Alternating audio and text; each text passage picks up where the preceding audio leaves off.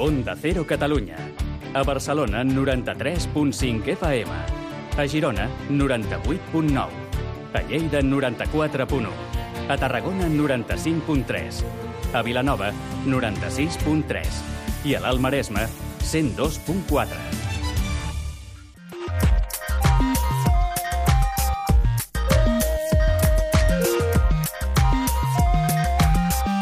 Made in Japan, amb Ramon Soler Padró. Benvinguts tots i totes al Made in Japan. Minasa, Made in Japan ni yokoso! Al programa d'avui descobrireu moltes coses noves. Per exemple, sabeu ja què és el kimchi? El sabeu preparar? Aquest plat coreà que ho està patant al Japó, no només al Japó, sinó també a molts restaurants japonesos d'aquí a casa nostra. Doncs l'Albert Mata ens explicarà com preparar-lo a casa. A veure, aviam, aviam si hi ha algú que s'atreveix a fer-ho.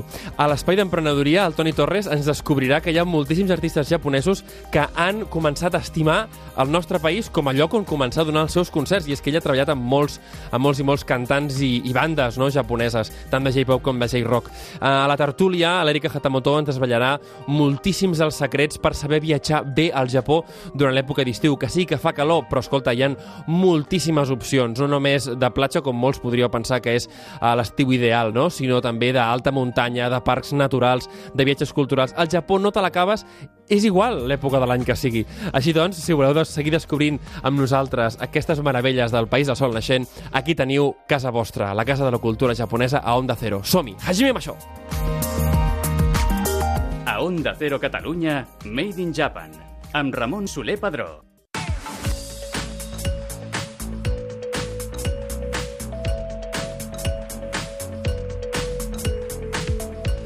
El passat 4 de maig es va celebrar el festival Kokoro, l'ànima del Japó, una trobada on els protagonistes són la cultura, la literatura i les arts marcials d'aquest país del que sempre parlem en el Made in Japan, està clar, si no, no tindria cap sentit. Uh, avui, a la secció d'actualitat, doncs, volem uh, parlar sobre aquest festival en concret que es va dur a terme a l'Espai Jove de la Fontana, al barri de Gràcia. Volem saber com es va organitzar, quines activitats es van dur a terme i moltes coses més. Per això hem convidat al programa d'avui a l'Àlex Ple de Haiku Barcelona, que ja havia participat amb nosaltres a través del telèfon, però avui per fi el tenim als estudis. Molt benvingut, Àlex, com estàs? Hola, com anem? Gràcies per portar-me. Escolta, explica'ns com va anar aquest, aquesta... És la primera edició del, de, del festival? Sí, és el primer any que, que l'hem organitzat. Volíem animar-nos a, a provar, aviam com reaccionava uh -huh. la gent, com responien. I què tal? Estem molt contents, la veritat, perquè per ser la primera edició, també amb la, amb la difusió que tenia, que ha sigut més a, a, a nivell local, de barri, sobretot, eh, ha tingut molt bona acollida. Ha vingut molta gent, molts, tant clients de la botiga sí. habituals com gent nova, veïns i gent fins i tot de fora, de tota Barcelona. Perquè al, al, al món de la cultura japonesa estem veient que, que la nostra ciutat, almenys a Barcelona, segueix i cada cop té més seguidors, no? Per què creus tu que, que la gent doncs, té aquest interès constant i creixent pel, pel món japonès? Yes. Doncs, clar, és una cosa que des de la llibreria també també ho, ho vaig notant i no et sabria respondre una, una resposta segura, clara. Mm, jo crec que eh, hi ha molts camins d'entrada a la cultura japonesa. Eh, la gent jove pues, potser entra més pel manga, per, pel món del manga, però després pues, altres persones potser per la, per la cuina, per la cerimònia del té, arts marcials, eh, la literatura també s'ha posat de moda, amb uh -huh. Murakami i altres autors, i aleshores, clar, eh, tots aquests camins d'entrada al final conflueixen en un país que és Japó. A més, ara hi ha l'horitzó les Olimpiades a l'any vinent Clar. i, bueno... Que està cada vegada, diguéssim, està, està més d'actualitat, no? A més, mm. eh, també, últimament hi ha el tema de l'associació imperial. Eh, bé, són Clar. temes que, que són recurrents també al mass media. Mm. Eh, com, com, va, com va discórrer? És a dir, eh, dins d'aquest festival, quines, quines activitats oferia o quina temàtica hi havia?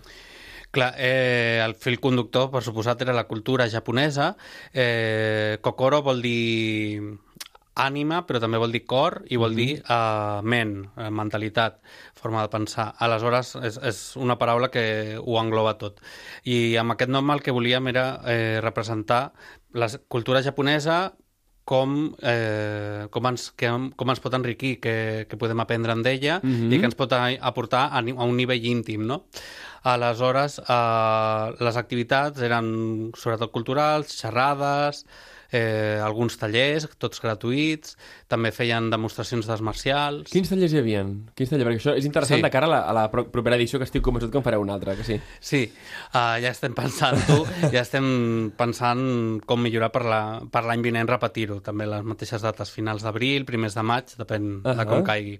Eh, doncs hi havia activitats de tot tipus, els tallers, per exemple, vam tenir de- d'origami, Uh -huh. vam tenir tallers d'arts marcials participant-hi la gent, és a dir, per una banda hi havia les demostracions d'arts marcials, que les organitzava el Okami Bushi Dojo, que és el que ha col·laborat amb nosaltres per organitzar-ho, i, i feien demostracions, que això eren els seus alumnes. És que, una demostració, que, no? Sí, això, que Mhm. ensenyaven diferents tècniques i, i disciplines.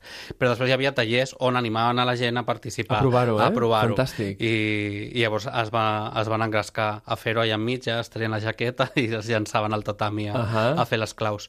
I també teníem de, de pintura, de pintura somier, que és amb, és la- amb l'aiguada ja- japonesa, que és amb la tinta negra, Sí. sobre paper d'arròs, amb el pincell i de més. I vam tenir, bueno, uh, uh, sobretot moltes demostracions també amb una professora eh, de cal·ligrafia japonesa, doncs escrivint el nom en japonès i de més. En aquest cas no es va poder fer per motius eh, tècnics perquè es necessitaven molts materials per, Clar. per fer-ho. Clar, no, no, però, però ja veig que, que es va passar bastant per moltes facetes diferents de la, Mm. de la cultura, no? Una mica Sí. perquè tothom, eh, amb diferents sensibilitats, hi haurà algú que li agradarà més doncs, el contacte físic, no? amb, amb Sí. les marcials, hi haurà doncs, qui li agradarà més el tema manual i es ficarà amb l'origami, però perquè poguessin no, gaudir. I vosaltres, eh, quina, quina part lideràveu dins de- dins d'això? Perquè entenc que és un projecte, com has comentat, és un projecte grupal, eh? amb, amb més d'una organització. Sí, eh, ho vam fer nosaltres, la llibreria Haiku, en conjunt amb el Víctor Bayot, que és, del, és el director del, del dojo, de l'Okami Bushi Dojo, i ell s'encarregava més de la part física, de la part de les arts marcials Ahà. i les xerrades també, ell també va fer tertúlia sobre samurai, sobre ninjas Fantàstic. i sobre, sobre arts marcials variades. I nosaltres ens ocupàvem més de la part cultural eh, Estrictament, eh? estrictament coordinar tots aquests tallers perquè molts eren col·laboradors ja de la botiga Sí. la noia que feia els tallers de, de la pintura Somier doncs és la nostra professora de Somier dels tallers de Somier i després també algunes, algunes xerrades la meva mare va fer una xerrada sobre, sobre la cultura del té La teva mare sí que havia estat aquí al programa, eh? ah, la meva mare sí ja havia sí, estat ella no? sí que havia estat, sí, a l'estudi a l'estudi a l'estudi gran, sí, fa, bueno, a principi de temporada, sí, sí, sí, sí. Molt bé, sí, ella també en sap molt. Ella és graciós perquè al principi la botiga va començar una mica una idea meva. Jo era el que tenia la, la dèria de Japó des de petit, amb Ahà. bola de drac i de més, ja us, us ho he explicat algun cop. Sí. I, I ara s'han canviat les tornes. Ara és ella l'aficionada a la cultura japonesa màxima. Ara quan surt una pel·lícula la va veure, totes les setmanes va a algun restaurant japonès i Ahà. de més. O sigui que ara ella és més ella la que et fa les recomanacions ara a tu, que no? Vull Sí, dir, que... exacte. Ara, ara és ella la que em diu no et perdis aquesta pel·lícula que s'acaba d'estrenar, aquesta pel·lícula japonesa. I tu dius, escolta, no, no, no, no, no, no me n'havia enterat, tu, mama, i tu ja, tu ja, tu ja saps tot, no? Sí, això, o sigui que ja m'ho crec que va estar aquí i segur que... Es va enganxant, es va enganxant. Es va enganxant, Es va sí. enganxant. Escolta, mm. um, quin, quin feedback uh, tens de la gent doncs, que, de que va estar aquest dia? Recordem, eh, aquest passat 4 de maig, eh? Quin feedback tens? Doncs penso que la gent ha quedat molt contenta. Vam, bueno, vam superar totes les expectatives a nivell d'assistència perquè uh, l'esdeveniment de Facebook hi havia com unes 100 persones apuntades, però mai t'ho acabes de creure i de sobte pues, mm, va Sí. superar això i a més amb molta rotació al llarg de, del dia, va ser durant la tarda i a totes hores hi havia com molt tràfic de gent que anava, que tornava i així. I pel que ens han comentat en xarxes socials estan molt, molt contenta la gent, els hi, s'ho han passat molt bé, els ha semblat interessant.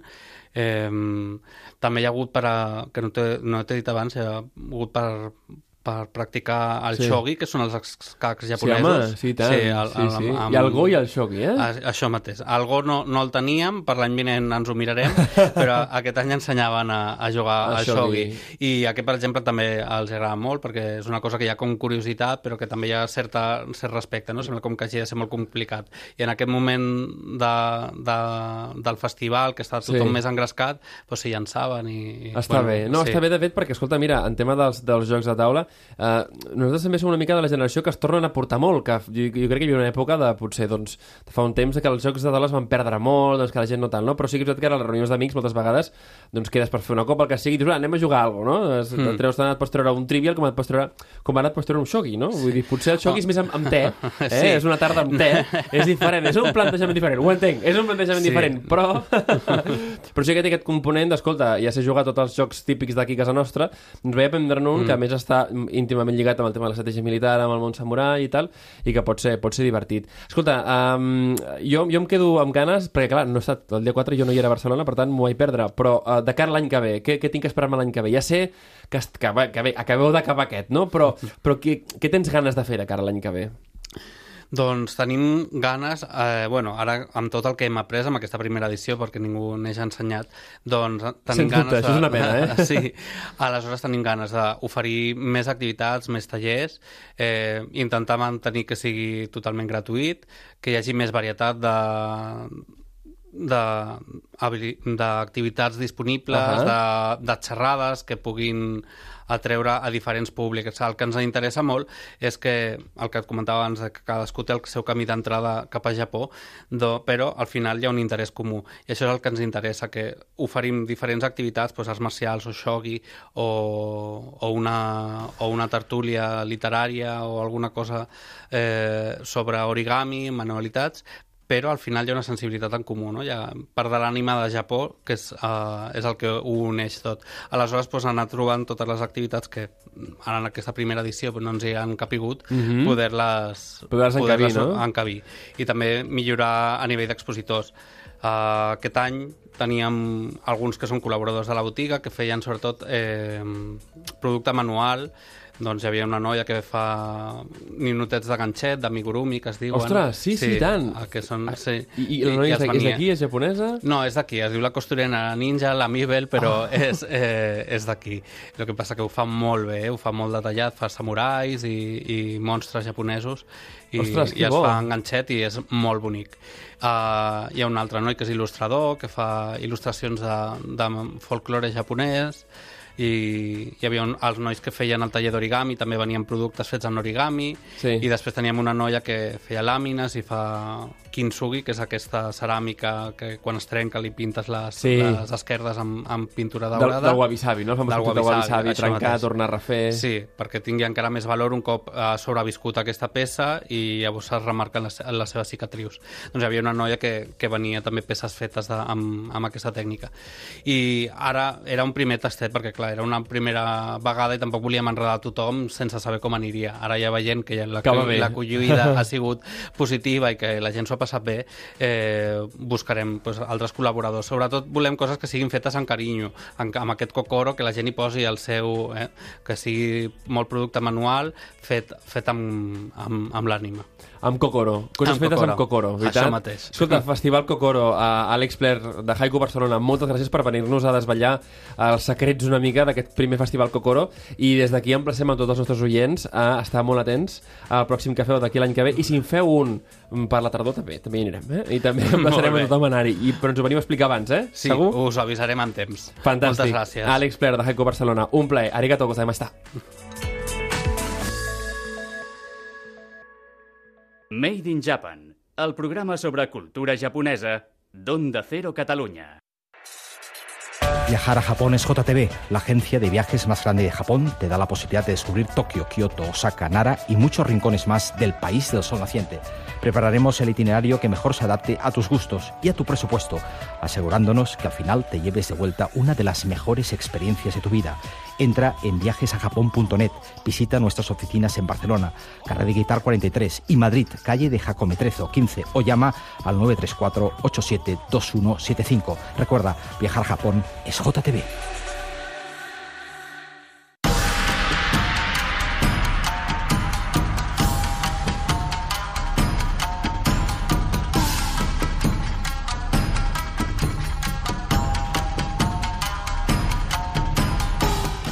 Y empezamos la tertulia, la tertulia Izakaya. Recordad que Izakaya es el nombre de las tabernas japonesas, las tabernas en las cuales los japoneses pierden la vergüenza. Y hoy eh, lo hacemos hablando con Erika Hatamoto de JTB Viajes y haremos un repaso a, bueno, yo diría que a la guía esencial de, de, viajes a Japón, al menos durante la temporada que viene, que será esta de verano, ¿verdad, Erika? ¿Qué tal? ¿Cómo estás? ¿Qué tal? ¿Cómo estás, Ramón? Pues súper bien, contento de, de, poder hablar contigo y poder dar ese, ese, ese repaso, ¿no? A, a, un poco a los, a los sitios de interés y tal, de cara a la gente que tenga pensado viajar, ¿no? Eh, a Japón eh, para esta temporada de, de, verano. Porque, oye, eh, para viajar en verano hay que tener en cuenta que en Japón hace calor en verano, ¿no? Sí, sí, hombre, hace, hace mucho calor, pero vamos, que a nadie le tire para atrás el el tema eso de que vaya a necesitar un abanico, estar con la botella de agua en la mano constantemente y, y poco más, ¿no? El verano además yo creo que es muy buena época también para, para ir a Japón. Lo primero ya la maleta te va a ocupar la ropa La mitad, menos, sí, ¿no? menos de la mitad, sí es verdad, sí. menos sí. de la mitad y te vas a poder traer, vamos, comida, regalos y, y todo lo que quieras, ¿no? Súper buen, súper buen tip el que estás dando, sí que es verdad, porque oye, cuando viajamos en, en invierno, que en invierno hace mucho frío, mucho Sí. frío y, y además os nieva mucho allí, ¿verdad? Eh, Sí. eh, claro, la comparación en verano que, que hace humedad, que hace calorcito, que puedes ir con pantalones cortos, con camisa, to- con camiseta, perdón, todo el día. Oye, es de agradecer ese espacio extra en la maleta para poder traer los famosos umiyage, ¿eh? los famosos regalitos ¿eh? Para la familia y tal, ¿no? Se agradece mucho. Echar también una, vamos, algún repelente para, para mosquitos por si acaso. Ajá. Y, y nada, y en el caso, por ejemplo, de las mujeres, también siempre recomendamos llevar algún pañuelito por aquello del, del aire acondicionado en, Claro. en los trenes y demás. Y Claro. luego, sobre todo, por ejemplo, a la hora de entrar en los templos y santuarios, ¿no? Pues el, el ir un poco un poco cubierto, ¿no? Como símbolo de, De- de respeto. de respeto, ¿no? Aquí en la iglesia o en una mezquita, vamos. Claro, lo mismo, no, no, exactamente lo mismo. Oye, pero claro, eh, eh, si por algo es, es famoso eh, Japón en, en verano es por los festivales, o sea, eh, es la gran celebración, igual que aquí tenemos las fiestas mayores, ¿no? Un poco, pero en Japón Sí. los festivales, que es una especie como de, muchas veces de, de, de Semanas Santas, ¿no? Muy repartidas, porque eh, muchos desfiles y tal recuerdan un poco, un poco así, ¿no? De lejos, pero recuerdan a, a la Semana Santa, ¿no? Esa forma tan ferviente de, de vivir las tradiciones, ¿no? Sí, sí, yo creo que el- sobre todo los meses de julio y de agosto es la época perfecta para, para hacer una inmersión en la cultura japonesa, ¿no? Y, y conocer algunas de, de sus fiestas más importantes, ¿no? Tenemos, por ejemplo, para el, en el mes de julio el Festival de Gion en Kioto y en el mes de agosto, especialmente durante la primera quincena del mes, el Festival de Lobón o Fiesta de Difuntos, que podríamos decir, Ajá. en prácticamente en casi todo el país, ¿no? Entonces, pues bueno, tiene tiene bastante encanto el, el poder vivirlo ¿Cómo se celebra en el primera Porque persona. claro, aquella persona que no, no lo haya visto nunca, ¿el Obon cómo, cómo se celebra? Pues mira, lo bueno además yo es que lo recuerdo especialmente también de, de chiquitita, ¿no? Aquellos recuerdos que te quedan un poco ¿Sí? un poco difuminados y, y la verdad que es algo muy especial, ¿no? Yo creo porque es pues bueno, una una confluencia, ¿no? Una una celebración, ¿no? Sobre todo de, de honrar a los antepasados, ¿no? Se visitan las las tumbas de los familiares y demás. Hay una serie pues eso de bailes tradicionales y es un poco no la el dar la bienvenida de nuevo a los a los espíritus de los difuntos no y luego ayudarles un poco a, volverle a, a encontrar el camino de regreso no un poco un poco en esa línea no Oye, si no, si no recuerdo mal, también es es es súper famoso también porque de noche, ¿no?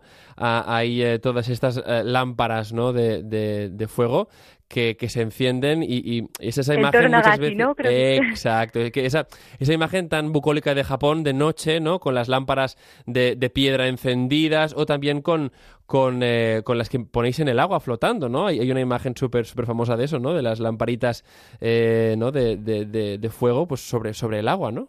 Sí, sobre todo yo creo que lo que más te puede venir a la, a la mente, ¿no? Al, al decir esto es la celebración de Hiroshima, ¿no? En el aniversario de, de la bomba atómica Sí. que se celebra cada 6 de agosto y tal, y es muy muy emblemático, ¿no? Pero vamos que en casi todo Japón, sobre todo eso, lo que son más los pueblitos y, y las zonas más más rurales o más Sí. tradicionales, ¿no? Es donde más pues, El Obon bueno, se vive más con más con más fuerza, ¿no? con más intensidad. No, sí. sin duda, vale la pena. Eso, el, el verano tiene, tiene eso de positivo, ¿no? Alguno dirá, oye, que hace calor. Digo, sí, pero es que es la única forma de vivir tan intensamente la, la cultura japonesa que, que eh, es verdad que en invierno muy bien porque hay mucha nieve y tal, pero no lo, no lo vives de esa manera, ¿no? Y también esa, esa, ¿no? esa espontaneidad de los japoneses eh, en sus eh, fiestas tradicionales, que además es, vives también, ¿no? Con ellos, ¿no? Eh, esa, esa felicidad que es, es, que es muy contagiosa, ¿no? Es muy contagiosa. Sí, sí, además que justo durante todos los meses de verano, ¿no? Especialmente eso lo que hablamos, julio y agosto, te encuentras luego los hanabi, que son los fuegos artificiales, que pues bueno, se, los, los, puedes ver por prácticamente todo el país, ¿no? Y ves luego incluso a los niños también con los fuegos chiquititos y todo. Y yo creo que es una estampa muy muy bonita, ¿no? Y algo que, que eso, que si no vas allí en, en, esta fecha no lo vas a poder conocer en otra época del año. No, no, y además ver a los propios japoneses vestidos eh, con el yukata, súper a menudo. O sea, eh, un sábado por la tarde, un tal, ¿no? Es algo que en, invierno no, no ves tanto, o, en otras épocas del año quizás no ves Más tanto. difícil, ¿no? No, exacto, no, no, pero se da, se da muchísimo en, en verano y eh, da igual el sitio de que estés en Japón, ¿eh? es, es, eh, es, como más, se, es, bueno, se, se, ve más, ¿no? Se ve más y, y, de alguna manera te da la sensación de que estás viviendo más intensamente el país.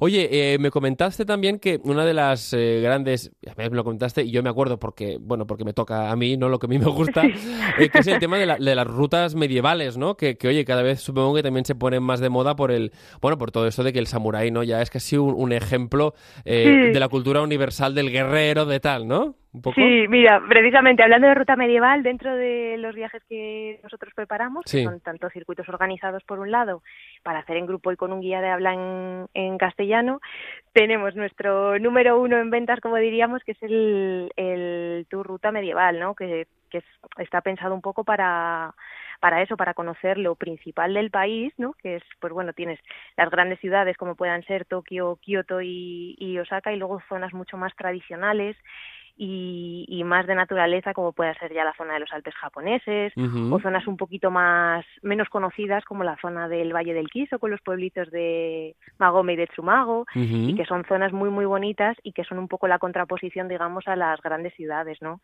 Y este ese, circuito ese precisamente, japonés más, más, sí. más slow, ¿no? Eh, es de, de slow life, ¿verdad?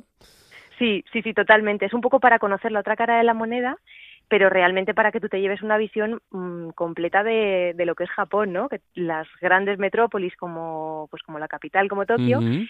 Y luego eso encontrarte los pueblitos eh, típicos tradicionales, eso como comentaba de Magome y de Tsumago, la zona del Valle del Kiso, que es preciosa, uh -huh. que es por donde discurre la antigua ruta Nakasendo, que vamos, una antigua ruta de comerciantes. Sí, ¿no? Que unía Kioto y, y Tokio, ¿no? Y la antigua Edo, eso es, sí, y Tokio, Tokio. Edo, sí, y, y, además tiene el encanto de que, de que ha escondido el avance de la tecnología, ¿no? Y lo ha convertido un poco esto en su principal encanto de cara, de cara a los turistas. Para quien quiera desconectar, yo además lo bueno es que eh, en España y en el mundo entero, ¿no? El tema del senderismo es algo que, que está, bueno, pues afortunadamente muy de moda porque se hace muchísima, muchísima salud, ¿no? Y, y con, con, esto, pues oye, puedes coger eh, una, una, ruta veraniega de hacer la Nakasendo, eh, hacerte de Tokio andando hasta Kioto, oye, es, es, es, imponente la ruta, o al menos hacerte un par de etapas, ¿no? Es y, una ruta súper bonita, sí, sí. Y, y, hacerte un par de etapas, ¿no? Al menos el que no se, se atreva a hacerla entera, hacer un par de etapas y disfrutar, ¿no? Además porque tienes pasos entre bosques y tal, y oye, eh, ¿quién, quién, uh, ¿quién no le gustaría hacer una especie de camino de Santiago a la japonesa, ¿no? También está el Kumano sí. Kodo, ¿verdad? O sea, que es otro, otro, otro... Bueno, es el famoso... Está, es, el Kumano Kodo sí que está hermanado, ¿no? O sea, es hermanamiento. Está hermanado con el Camino de Santiago, sí, sí. Y es, y es también un poco ese, ese reflejo del, del, japonés más... Del, perdón, del japonés. Del Japón más rural, ¿no? Más, más slow life, que también supongo que habrá mucha gente que os lo demandará.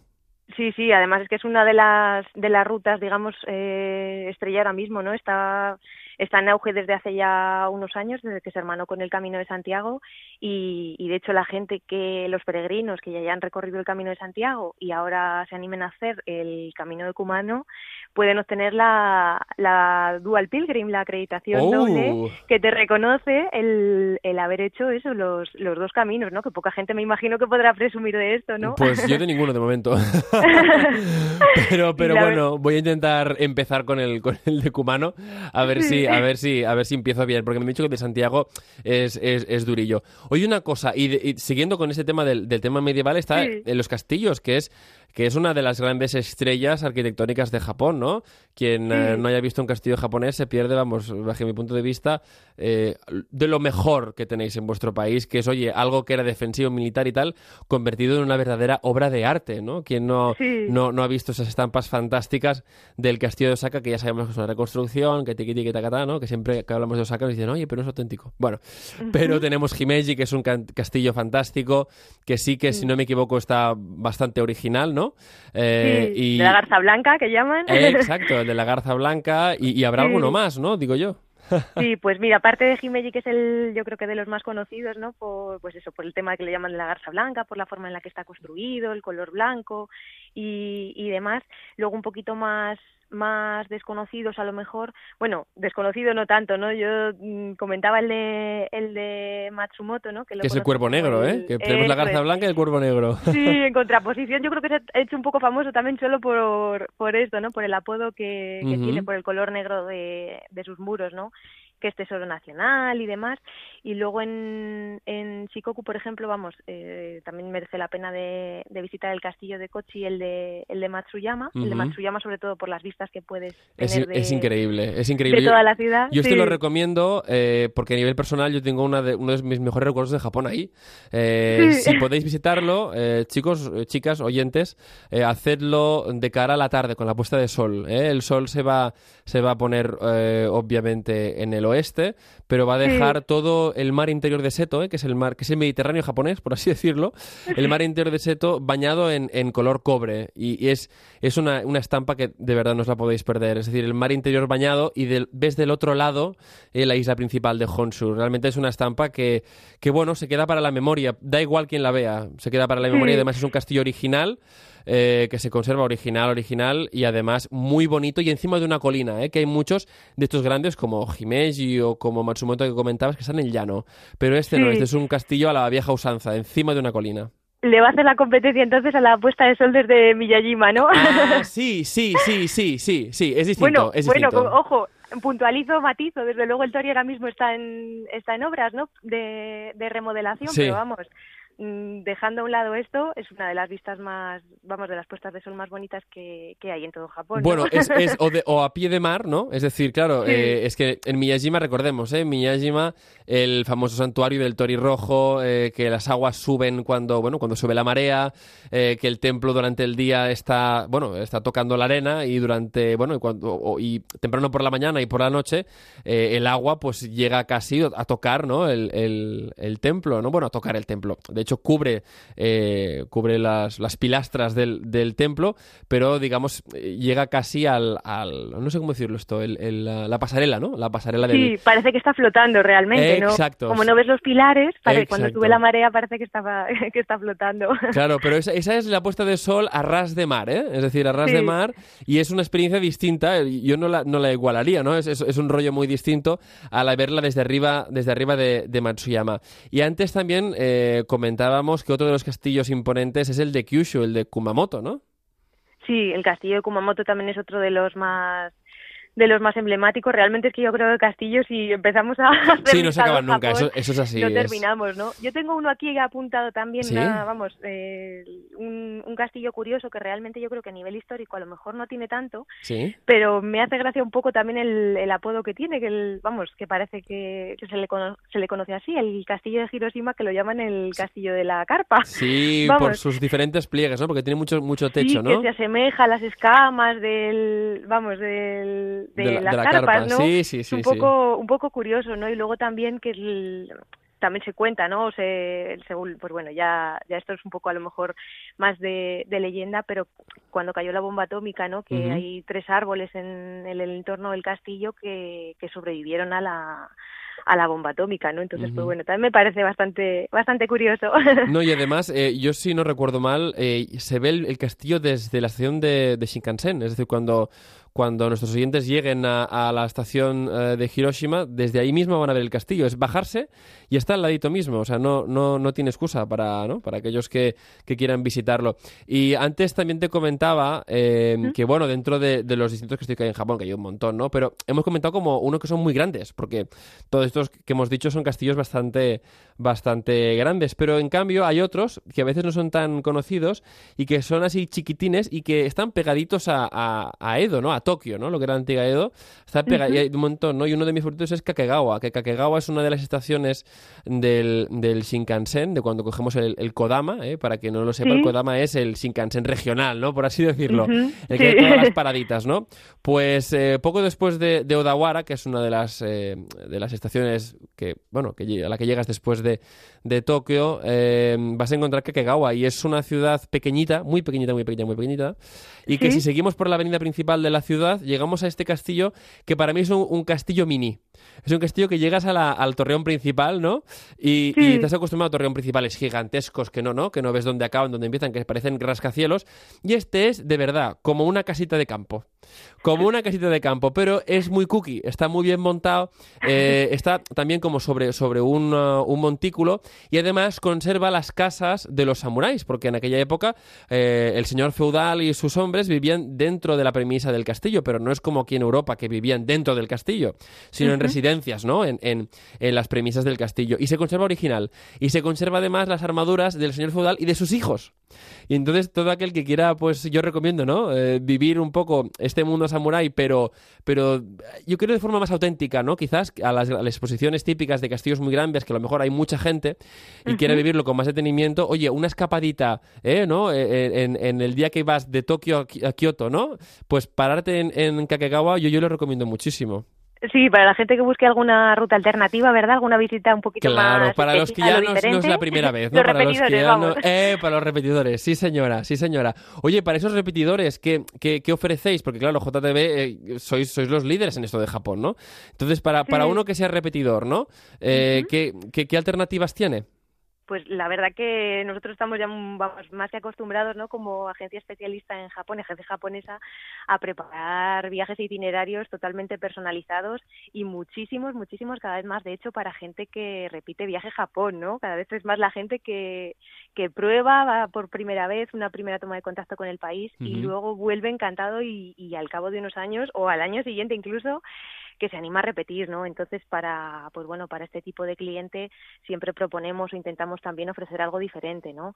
En los meses de verano, por ejemplo, pues eh, hay unas zonas un poquito más especiales, a lo mejor, como puede ser los parques nacionales de Hokkaido, de la isla de Hokkaido, la isla más septentrional de, de Japón, que son una auténtica maravilla, ¿no? A, nivel de turismo de naturaleza y, y, más que nada porque en los meses de verano es cuando se pueden visitar eh, ampliamente, ¿no? Porque el resto del año con el tema con la, nieve y tal, es complicado, ¿eh? Claro, aparece, están están parcialmente cerrados, ¿no? En cambio el verano tiene este tiene este aliciente, ¿no? El Parque Nacional de Shiretoco, por ejemplo, con famoso por, por ser el hábitat de los osos pardos, que es Patrimonio Mundial de la UNESCO, el Parque Nacional de Akan, que está pues eso situado un poco en una caldera volcánica Fantástico. y donde están también la, la tribu de los Ainu que se mm. encuentran Oye, pues mira, precisamente la semana pasada estuvimos hablando de, ¿no? de la cultura Ainu y, y, y Jomon en su, ¿no? en su origen, ¿no? Interesantísimo. Oye, claro, también eh, hay quien habrá conocido la cultura samurái, pero también querrá conocer otras culturas que obviamente convergen en las islas de Japón, ¿no? Pues en, Hokkaido lo tienen perfecto. Además que luego el acceso también es muy está bastante fácil, ¿no? Por supuesto con el con el Japan Rail Pass, con el tren que se puede conecta por ejemplo desde vamos bastante bastante fácil desde Tokio a, a Hakodate sí. unas cuatro horas más o menos Hakodate recordemos es al, final ¿eh? de, de Honshu al final de la isla principal ¿no? Sí, sí, eso es. Y luego, por ejemplo, también puedes eh, llegar en vuelo doméstico conectando, pues eso, desde las principales ciudades, un vuelo a Sapporo, por ejemplo. O sea que es, es una buena Claro, es, una, buena, alternativa. Y también a la gente, digamos, que le gusta hacer safari fotográfico, ¿eh? recordemos, safari fotográfico, ¿vale? es una alternativa buenísima porque sí que es verdad que hace poco vi un documental de la BBC, si no recuerdo mal, sobre eh, la naturaleza en Hokkaido y, vale la pena, vale muchísimo la pena, sobre todo si, si pueden eh, tener, que seguro que vosotros ponéis a su disposición, un, guía, alguien que les pueda enseñar, pues no solo el hábitat de los osos pardos, sino también de las grullas, ¿no? Las famosas grullas, grulla blanca y tal, ¿no? que que es súper famosa y que hay mucha gente eh, en España que, que, bueno, que disfruta de la naturaleza, disfruta del senderismo, pero también de la vida salvaje, ¿no? Y que Japón es un lugar eh, fantástico. Oye, lo bueno de los japoneses es que mantenéis tan bien eh, la naturaleza y vuestros entornos salvajes que, que, bueno, pues hoy en día se puede disfrutar de esto, ¿no? En España estamos luchando muchas veces para recuperar especies autóctonas, ¿no? El lince ibérico, tal, ¿no? Luchamos mucho, ¿no? Para poder recuperar eso y vosotros lo mantenéis intacto. otra, otra actividad fantástica para verano es, sin duda, subir el Fuji. Sí, que justo además te lo iba a comentar, enlazando con esto un poquito, también proponemos hacer un trekking al Monte Fuji, ¿no? Lo que es la subida, porque realmente la zona de Hakone y Monte Fuji a lo mejor la, la recomiendas más en los meses de frío, de invierno, cuando hay más posibilidades de ver el Fuji y para disfrutar, por supuesto, de los onsen, los baños termales japoneses. Claro pero para quien quiera realmente escalar y, hacer la subida al Monte Fuji como tal, lo, tiene que hacer en los meses de verano, ¿no? si no es imposible, ¿no? Claro. Si no es un profesional que sepa subir a hielo y tal, eh, no, no, imposible, ¿no? Y además, eh, tengo que decir que es una alternativa buenísima en verano, porque en verano eh, sí que es verdad que en Japón hace, hace calor, se está súper a gustito, obviamente, en, en, pantalón corto y, camiseta, pero esto es una experiencia completamente distinta, ¿no? O sea, pasas de estar con un calor tremendo abajo, ¿no? Estar de verano y decir, bueno, llévate ropa de abrigo porque vas a subir, ¿no? Y, claro, sí, sí, sí. Y luego la vista es fantástica, ¿eh? La vista es, es bueno, eh, bueno no, no hay palabras. Es decir, sí, sí, obviamente mi vista favorita, eh, puedo seguir diciendo, ¿no? Que es, que es la del mar interior de Seto el atardecer, que eso es magnífico, pero que te quedas sin palabras eh, de, de, bueno, de cómo desde un volcán que está en medio de una planicie total, ¿no? Puedes ver Japón hasta muy lejos, ¿no? Es, y, el, y helado de frío, porque de hecho eso es una de las recomendaciones que siempre nos vemos obligados a, a recalcar, ¿no? Porque la gente eso que va a Japón en general en julio y en agosto, pues suele ir a sitios donde, donde pues bueno, de temperatura mínima partes ya de un calor de verano, ¿no? Lo que entendemos por una temperatura eso totalmente veraniega. Y luego, claro, si hacen la o incluimos en el itinerario la subida al Monte Fuji, tienes que recordar eso, que vayan preparados, ¿no? Que a fin de cuentas eso no deja de ser un clima de montaña y que tienes que ir, pues eso, con, con ropa de abrigo. Claro, ropa térmica. Oye, esa, esa ropa que te la pones es una capa a lo mejor o dos y con esas capas has tapado, ¿no? O sea que no, tampoco, eh, recomendarles que tampoco se lleven, ¿no? Los típicos G6 de lana y tal, que eso no, no. Oye, eh, en cualquier tienda de estas de deportes, ¿no? De calón, etcétera, ¿no? Que hay una camiseta térmica de estas de manga larga que pasas más calor con eso que con tres jerseys. Ponte una de estas, sube tranquilo con una chaquetita de estas también térmicas y luego bajas, que esto no te ocupa nada en, en la mochila, y luego bajas y a seguir veraneando. Para, para acabar, oye, yo quería hacerte una recomendación antes que hablábamos y también a nuestros oyentes para si visitan Japón. Mucha gente a mí me ha dicho, eh, oye, eh, Japón, playas, no sé qué. Yo quiero reivindicar las playas de Japón. Y sé que suena raro porque la gente dice, oye, pero yo no... Es una isla. Es una isla, oye, es una isla. Si una isla no tiene playas, no, no tiene ningún sentido. Obviamente, Claro, imagínate si los ingleses se bañan en las playas de Dover, que eso es, vamos, ya te digo yo, eso es, mira, en fin, no, no puedo ni empezar a hablar porque es un frío tremendo, pero la gente va Oye, en el sur, en el sur, sobre todo en la bahía de, Kagoshima, hay unas playas fantásticas. Delante del, del, Sakurajima, que es un, monte Fuji en pequeñito y en medio del mar. Sí, donde son, famosos los baños de arena, los baños de barro. Los baños de barro, además, oye, quien quiera tener una piel fantástica, ahí los puede hacer, ¿no? Pero además la playa, eh, oye, una tarde, una mañana, que quieres visitar el sur de Japón, que es una cultura fantástica también, gente súper abierta, eh, lo recomiendo. Pero además, ¿puedes hacer playa? Claro que sí. Eh, ¿Te puedes estar al sol? Claro que sí, claro que sí. Hombre, para alguien que quiera una tarde de playita, por ejemplo, cerca de Tokio y pues bueno, hay una, una playa en Kamakura, ¿no? y, y, ya, pues bueno, quien tenga ya el empeño o la fijación de incluir un par de días de playa en Japón, en la península de Wakayama, en la zona de Shirahama, por ejemplo, pues bueno, hay una, hay una zona bastante bonita también para, para quedarse un par de noches allí. Fantástico, y además, oye, no es tan lejos. Yo, yo, claro, yo propongo algo que está lejos, porque Kagoshima, recordemos, es la última ciudad al final, ¿no? Al sur, al suroeste de Japón, ¿no? Pero como tú dices, hay opciones, muchísimas opciones, porque recordemos que es que Japón es una isla y tiene un montón de playas, aunque yo creo que incluso los japoneses a nivel turístico esto no lo habéis explotado. ¡Ay, cuando lo empecéis a explotar! Miedo me dais. No vamos a dar abasto. Miedo me dais. Eh, Erika Katamoto, desde JTV Viajes, muchísimas gracias por esta guía extensísima que nos has dado. Nos han quedado un montón de temas en el tintero, pero seguiremos dando, ¿sí? Muchas gracias a vosotros. Un abrazo fuertísimo. Arigato está. Hasta luego. A Onda Cero Catalunya, Made in Japan, amb Ramon Soler Padró. Des que vaig tornar del Japó, em moro per tornar a tastar aquells noodle cap tan bons. Ostres, sí, però jo trobo molt a faltar el refresc de sabors nous, com el de plàtan o el de préssec. Ara que ho recordo, el Kentaro em va recomanar japonshop.com. Ell diu que troba tot el que tenen al Japó, que t'arriba a casa una comanda en 24 hores i que, a més, tenen un munt de sorpreses pels otaku. Entraré a Japon Shop, doncs. Encarregaré un superet boníssim per demà. Què et sembla? Fantàstic! Jo em demano un sudon de curri. Japon Shop.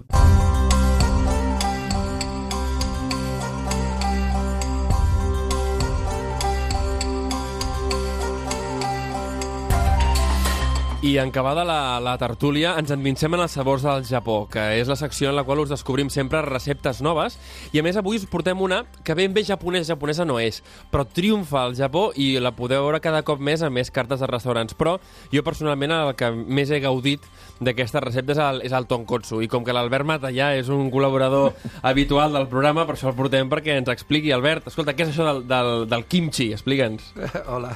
Bueno, el, el kimchi, com comentes, és un plat nacional de Corea, no? Sí. És, bàsicament, és, és l'origen és coreà. Eh, està totalment desenvolupat a, a, arreu del món Sí. i a nivell de, de, de Japó pues, pues perfectament introduït, no? Eh, tècnicament, el kimchi és un encurtit de col fermentada. És un, un, compte, eh, encurtit. Escolta, ara s'estan posant molt de moda els programes de cuina, no? I se'n dius, encurtido de no sé què. I l'altre dia hi havia aquell famós de ven a cenar conmigo, o ven a cenar mi casa, no sé com es diu, de encurtidos. Digo, esto encurtidos, què vol dir això, un encurtido? Correcte. Aviam, l'encurtit és quan tu poses coses crues dintre Sí. de, de, perquè, perquè fermenti. Uh -huh. Eh, Aleshores, clar, tot això té un procés que podem explicar i és el- l'encurtit, amb vale. verdures, vegetals... Eh, que hi ha, demés. això que és un encurtit vegetal, diguéssim. Ah, exactament. Ahà, exactament, ahà, ahà. exactament. Aquí, en aquest cas, eh, hi ha dos, dos, dos tècniques, el que és l'encurtit en si i el que seria la salmorra de salar la col. Ah, que interessant. Sí, és a dir, Ok. aquí, aquí hauríem de començar una mica pues, pues, pues, pel principi, no? com sempre. Bueno. Té guassa la cosa. Vale, sí, comencem al principi. Llavors, com es comença a preparar el kimchi? Com, Aviam, com... necessitem col xina, és, és el- Sí? l'element pues, pues de, Bàsic, de domina, eh? bàsic. Ahà. L'hem de tallar eh? i, sobretot, posar dintre d'aigua. Vale. Aquesta aigua l'hem d'afegir sal Sí? i hem d'anar preparant la col amb aigua fent el tema de la tècnica de la salmorra, és a dir, salar Sí? durant aproximadament dues o tres hores. Ahà, ok. Eh, importantíssim perquè això agafa una textura diferent la col, l'estova i de més. Molt important que en el procés de desalar la tenim que també desalar, és a dir, la salem i després la tenim que Ok, desalar. no, no, o sigui, primer la salem i després la desalem. Exacte, és, Ahà. el, és el procés de, de, de la salmorra, salmorra que es fa. tota la vida, Exacte, ahà. tota la vida. I després és molt important que un cop acabat aquest procés Sí. la saquem bé, és a dir, i treguem a l'excés de- Vale. d'aigua. Per tant, primer l'hem de salar, després l'hem de desalar Desalar- i després l'hem d'aixugar, eh? Exacte, això, procés 3-4 hores les tens. Vale. Eh? Vull dir, però això tu, mentre vas fent això... una elaboració vas preparant, important, vas eh? preparant la, la pasta del quinxim, que seria el que li afegirem al final. Vale, la pasta del kimchi, Exacte. ok, ok. Clar. Aleshores, aquí, una, una vegada ja tenim la, la col, hem de preparar la, la pasta. Hem d'agafar un bol amb aigua, afegir-li a farina de- d'arròs, Sí? glutinós i una mica de sucre. Val. Sucre, eh, sucre moreno, per exemple, funcionarà molt, molt bé. Ahà. Aleshores, a partir d'aquí deixem que espessi i reservem aquesta espècie de, de, de, De massa, de, de, de, de xarop. És Sí, com un xarop ahà. eh, doncs, doncs dolç, no? amb, amb el sucre i de més. I ho refredem. Eh? És important refredar-ho. Eh, mentre anem refredant, preparem i tallem unes verdures, un, un rave coreà, unes pastanagues i sobretot eh, ceba asiàtica, Ahà. la part verda. D'acord, Vale. la part verda de la Un, asiàtica. unes verdures que aquestes són, són perfectes pel kimchi, no? Ahà. I després hem de preparar a banda una papilla, és a dir, una papilla d'all, gingebre i ceba. Vale, Vale? fantàstic. És a dir, fermem, i li posem una mica de salsa de peix. Això és complicadíssim, No, és a dir, no, no, no, és no un plat que es menja en un moment, i jo que dic, escolta, que, que és boníssim això, i, la, i veig que l'elaboració és, escolta, millor, millor, millor anar-lo a menjar al restaurant, tu, sens dubte. No, no, no, no és tan complex, el que passa és que té aquests processos. No? Sí. Llavors ja és afegir, barrejar-ho tot, i sobretot, i el més important, posar-li el xile picant coreà, que és el Clar. que li dona el color vermell, vermellós, no? Vermellós, sí, sí. És a dir, llavors ho barreges, tot això has d'agafar ara, doncs ja la col seca, untar, Sí. untar bàsicament la, la fulla amb aquesta pasta vermella, que et quedes maco, Ahà. eh, et quedes tot net, tot, tot, tot untat i de més, eh? i a partir d'aquí és quan comença el, el procés de fermentació. Vale. Mm Mm -hmm. És a dir, un cop ja tens tot aquest procés, és quan posem la col a fermentar. Vale, tota aquesta pasta que ja porta el picant i tot, eh? Exacte, exacte. Això es posa ja un, aquí entra el procés de l'encurtit, no? que és el que comentàvem al principi. Sí. O sigui, la fermentació, però té que tenir tots aquests processos, aquests tipus de, de, de Aquests conservants, additius, no? Vale, exacte. conservants perquè Mhm. realment pues, tot això es, Pugui fer. A, a, pugui fer-ho, evidentment, si no seria malbé. Això són uns conservants i de més. A partir d'aquí guanyem el temps, guanya a partir dels 7 dies, podríem dir que es podria ja consumir, Set dies. però... però ja... En fred o... o, o... En fred, sí, en fred, sí. i sobretot, sobretot ben apretat, que vagi Ahà. deixant aquests líquids, no? Ahà, ahà. i que vagi quedant ben apretat, I eh, dic set dies, però pot durar dos mesos, com inclús hi ha kimchis d'anys. Ostres. O sigui, anyades de, de kimchis espectaculars. En sèrio? Sí, sí, sí, és tot un món. És, tot tot, un món. és, és Sí, com, sí. com una mica com, com quan parlem de, dels vins, no? Sí, sí, sí, I de totes aquestes coses, no? La, Sí, sí. la, la reserva del no sé quantos, no? La reserva del no sé quantos, la cosecha del tal, Ah, no? exactament, hi ha importadors que et venen amb quinxis del Oh. d'any i pico de més. És, és, és, és així. Nosaltres, amb, amb, amb dos o tres mesos, doncs anem, anem fent no? les, les, les produccions. De dos a tres mesos és quan va sortint el kimchi, Clar. és interessantíssim. Escolta, uh, i com combina aquest kimchi? Perquè, clar, a l'hora de menjar-ho, jo tinc que dir als espectadors, a qui no l'hagi provat mai, que és picant. És picant, picant. Uh, no, no excessivament, ni molt menys, però sí que és veritat que, que aquí a la, a la cuina mediterrània no hi estem molt acostumats al picant. Però és un picant bo i, a més, uh, bé, a mi m'encanta, jo sóc molt fan, però, però vull saber la teva recomanació particular de cara a recomanar-ho doncs, a això doncs, a la gent. Escolta, tu t'has d'aprendre això amb un ramen tan tan ben, amb un ramen vegetal, amb quin tipus de ramen t'has de menjar, no? I, bàsicament, el kinji es, es, es, l'europeu, diguem-ne, sí, doncs, bueno, està, està començant a introduir, però l'asiàtic li, li encanta el picant. Sí. El kimchi eh, es menja eh, com si fos un dipping, com si fos un aperitiu. És a dir, eh, bàsicament és una tapeta, no? Ahà. És una tapeta.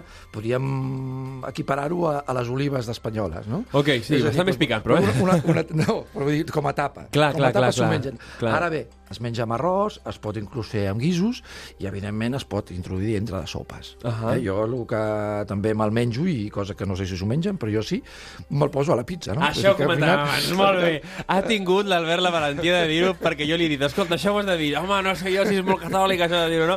Sí, m'encanta. Per què a la pizza? Per què? Bueno, perquè queda molt bé amb la massa de la Jo pizza. penso a que tens tota la raó. Jo penso que tens és tota un la gust raó. molt, po, molt fort i el que fa és et suavitza i et dona, en vez de posar oli picant, Sí. que les pizzas pues, italianes podies a posar, arribar a posar, pues et dona una textura i un... I això contrasta, molt bo. veritat? A mi m'agrada molt, et, suavi, et suavitza. Clar, el kimchi sol a mi, a mi m'agrada, però Sí. no és per menjar-te 150 grams de kimchi, No, no, és no. per fer una no. tapeta. Ah, exacte. És per fer una És per tapeta, fer una, una mica. una mica el, gust aquest picantet Ah, exacte, i un tal, acompanyament i de més. no? Gràcies a vosaltres, als restaurants, diguéssim, de, de gastronomia doncs, també japonesa, doncs, que, que importeu aquests plats. Recordem, just abans de- d'acabar, Albert, eh, el Tonkotsu, el vostre restaurant. On teniu el, el restaurant? El tenim al carrer València, 290, entre Passeig de Gràcia i Pau Clarís. Supercèntric, eh? Molt bé. Albert Mata, moltíssimes gràcies. A vosaltres, moltes gràcies. Fins aviat. Arigato. A Onda Cero Catalunya, Made in Japan.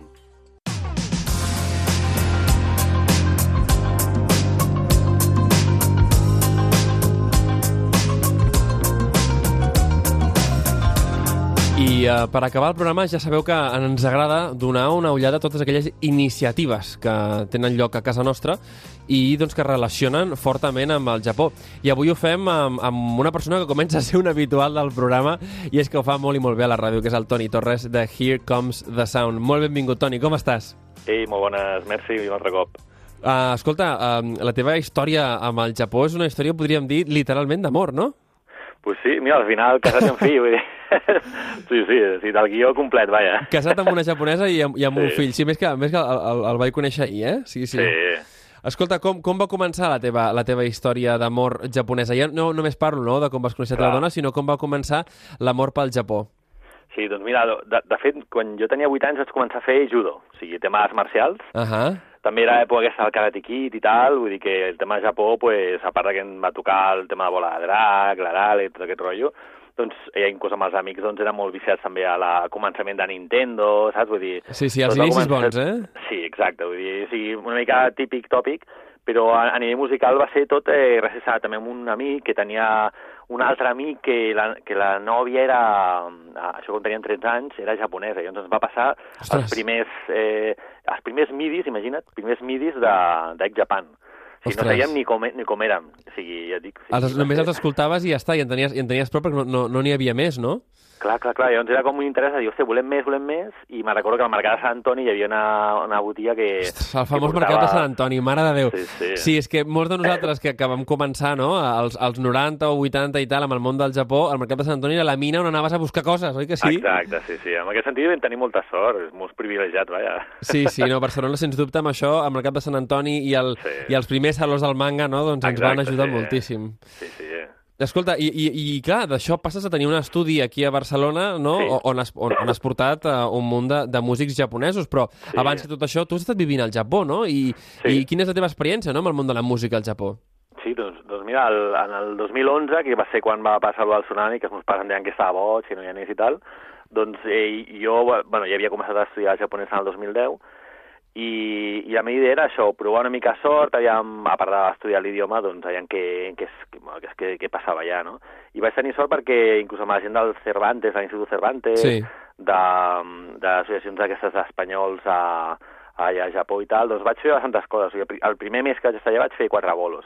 Inclús m'havien convidat a Fukushima i tot, i fixa't la, la història, que no vaig poder anar a Fukushima perquè va haver-hi un, eh, com un tifó d'aquests superbèsties a, al principi de setembre, i llavors Ahà. va ser com vaig conèixer, o sigui, bé, bé, bé la meva dona, saps? vull dir que... tot Ostres! ser com... sigui, en realitat va ser una mica raro, no? però jo en teoria anava com de, de missioner una mica ja a Fukushima per ajudar també, no? I també pues, per tocar una mica de la música d'aquí i tal. I va ser bastant xulo, la veritat, bueno, va xulo. sí, No, va ser, és, dir, no- és, realment és una anècdota interessantíssima, és a dir, a, Sí, a, és el, el desastre de Fukushima eh, et, et Sí. va originar eh, el teu, bueno, la teva parella, no? Vull dir, Sí, sí. eh, El retorn al futur, sí, sí. Sí, no, re- realment no, això que diuen, no, que la, les crisis en realitat són oportunitats eh, per qui les vulgui agafar, no? Vull dir, sens dubte. Sí. O sigui que tu, tu el, quan vas estar al Japó estaves fent música, no? Quin, quin tipus de música feies al Japó? Bueno, doncs jo com venia ja d'un background bastant rockero i també m'agrada bastant el visual i tal, eh, vaig provar sort amb, amb diverses bandes, inclús de muntant coses allà, però també el que vaig fer molt va ser bandes sonores. O sigui, jo vaig poder Ahà. fer música per, per marques de, de Xina, eh, vaig fer una sèrie que es deia... Eh, hòstia... Te m'ha enganxat he canviat, eh? Sí, sí, sí. Eh, bueno, és una sèrie de, de, de, de, amb, amb Humara Movies, Ahà. que, que, és, que eren de la Índia, llavors era una Uh. coproducció japonesa i, i de Bollywood. Que era un dorama, no?, d'aquests Exacte, que, que sí, en diuen, sí, sí. Sí, sí, era una, una noia de la Índia que anava a donar sorpresa al marit eh, de la Índia que estava treballant a Japó i quan arriba a Japó es troba que estava amb una noia japonesa. Uh. Dir, llavors aquí pues, ja... Un parda. del tot, Exacte, sí, sí, sí, Escolta, i com, com, com és a dir, eh, com, com se t'obre la possibilitat d'entrar, no?, amb, amb, aquesta, amb aquesta indústria musical eh, de, de, bueno, del cine, no?, de, de la petita pantalla, Sí. no?, en aquest cas. Com comences tu amb tot això? Doncs, bueno, jo vaig intentar fer moltes demos pròpies i, i, i òbviament, doncs, o sigui, jo ja no venia en cap padrí, vull dir que no coneixia ningú, ni, i la meva dona, doncs, tampoc, en aquell moment, tampoc estava relacionat al tema de la música i tampoc me'n va, va servir com d'ajuda, no? Vull dir que no va ser cap pont, sinó que va ser jo pues, enviant aquí, allà, i, i, i a, a fer també pues, de, de tocar en concerts, jo vaig tenir la sort de tocar al Club Àsia i, Ostres. i clar, llocs així bastant mítics, Clar. doncs vaig conèixer molta gent, en realitat. Escolta, és el que diem, el que diem a, a, a mol, mol, moltes vegades a, a la ràdio, no?, I, i jo a programes diferents, no? Però és veritat que el qui no es mou, moltes vegades que no esperi molts resultats, eh? Un s'ha de moure a la vida Sí, i, escolta, sí, sí, mira, sí. eh, fantàstic parlar amb tu, doncs perquè tu t'has guai. mogut moltíssim, no? I Que has, guai, pogut, sí. i has pogut tenir una experiència, experiències que t'han portat a, escolta, a poder portar artistes japonesos eh, de la talla de Nana Kitade, no? Que, Sí. que, que és famosíssima. A mi em va sorprendre l'altre dia als teus estudis quan, quan va dir eh, escolta, Toni, l'altre dia, el dia anterior, com vaig estar, no m'havia donat, però aquesta és la Nana Kitade i l'has portat tu aquí a, a, a Espanya, no? Explica'ns una mica. Tu ara ja ets una espècie de promotor de, de, Sí. de, bandes, de bandes japoneses a Espanya. Sí, i en el 2000 em, em dedicava a la promoció de bandes, però a nivell pues, gent de- d'Europa, no? Sigui, a, a concerts Ramataz, a Polo. I llavors doncs, vaig tenir l'oportunitat de, de, de seguir col·laborant amb el Salvador Manga d'Alicante, que van confiar en mi. A vegades és el típic, no?, que... Confiar, que, eh? Sí. Apostar, això, confiar, sí. El tema de, de, dels de casa, a vegades que dius, hòstia, eh, sembla que els de fora a vegades te'ls valoren més. Sí, oi? Sí, sí, malauradament, malauradament. Sí, sí, però sí, bueno, sí. sí, eh, Però- no se sap mai d'on ve.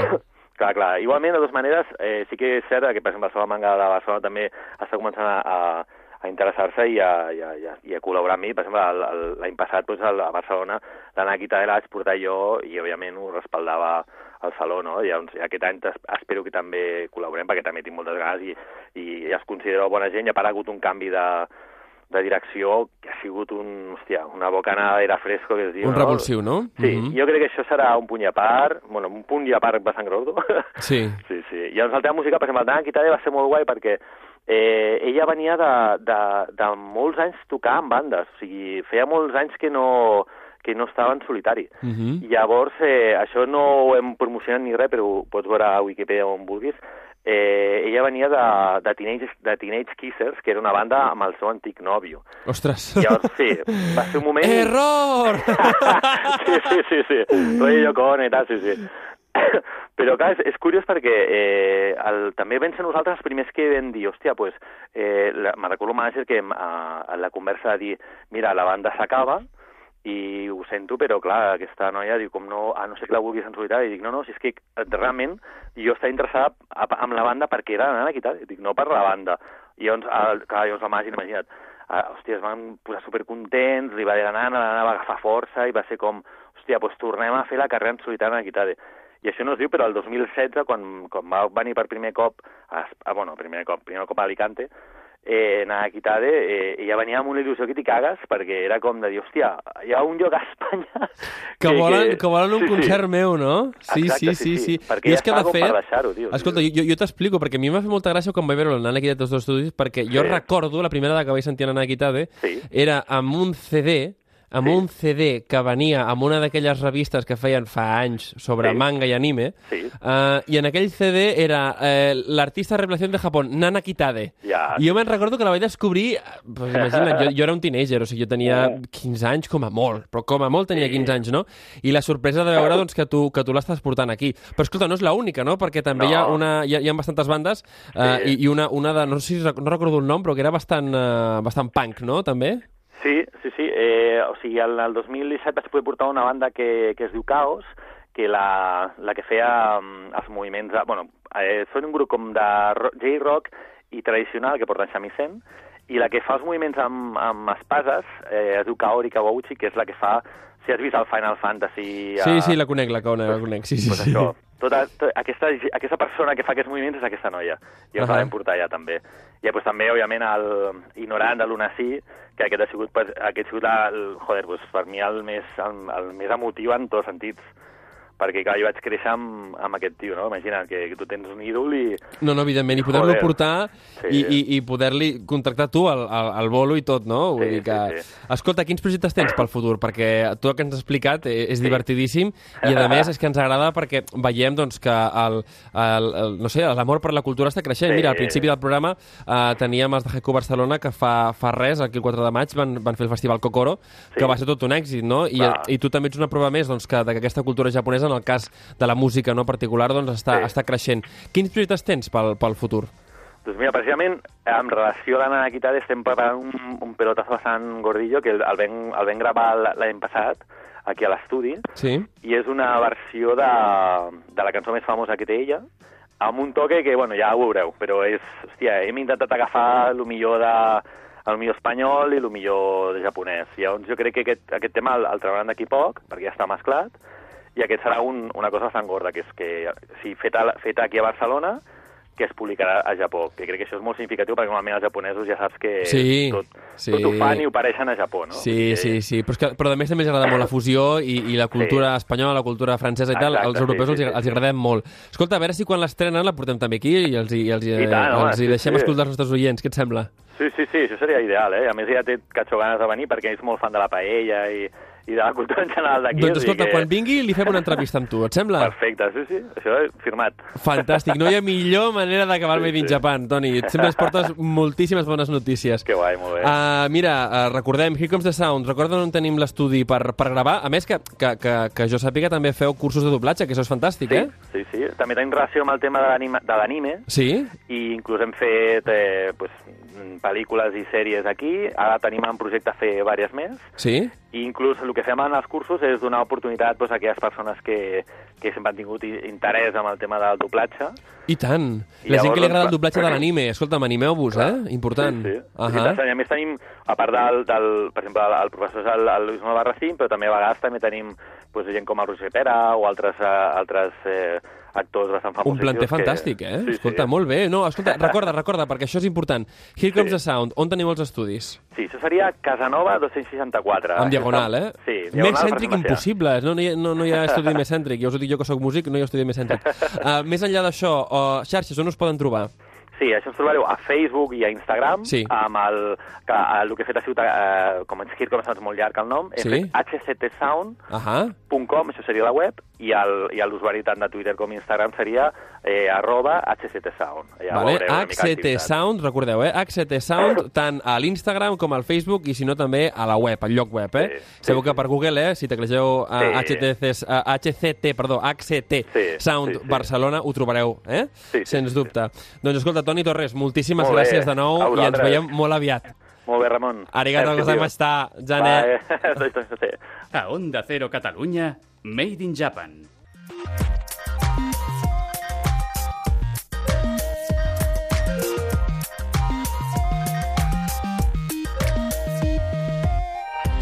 I fins aquí el Made in Japan d'aquesta setmana. Espero que hagueu pres molt, molt bona nota dels consells de la Erika per fer rutetes pel Japó, ja sigui a l'estiu, aquesta primavera, el que queda, el poc que queda de primavera, o quan sigui que us en vulgueu anar en aquest meravellós país.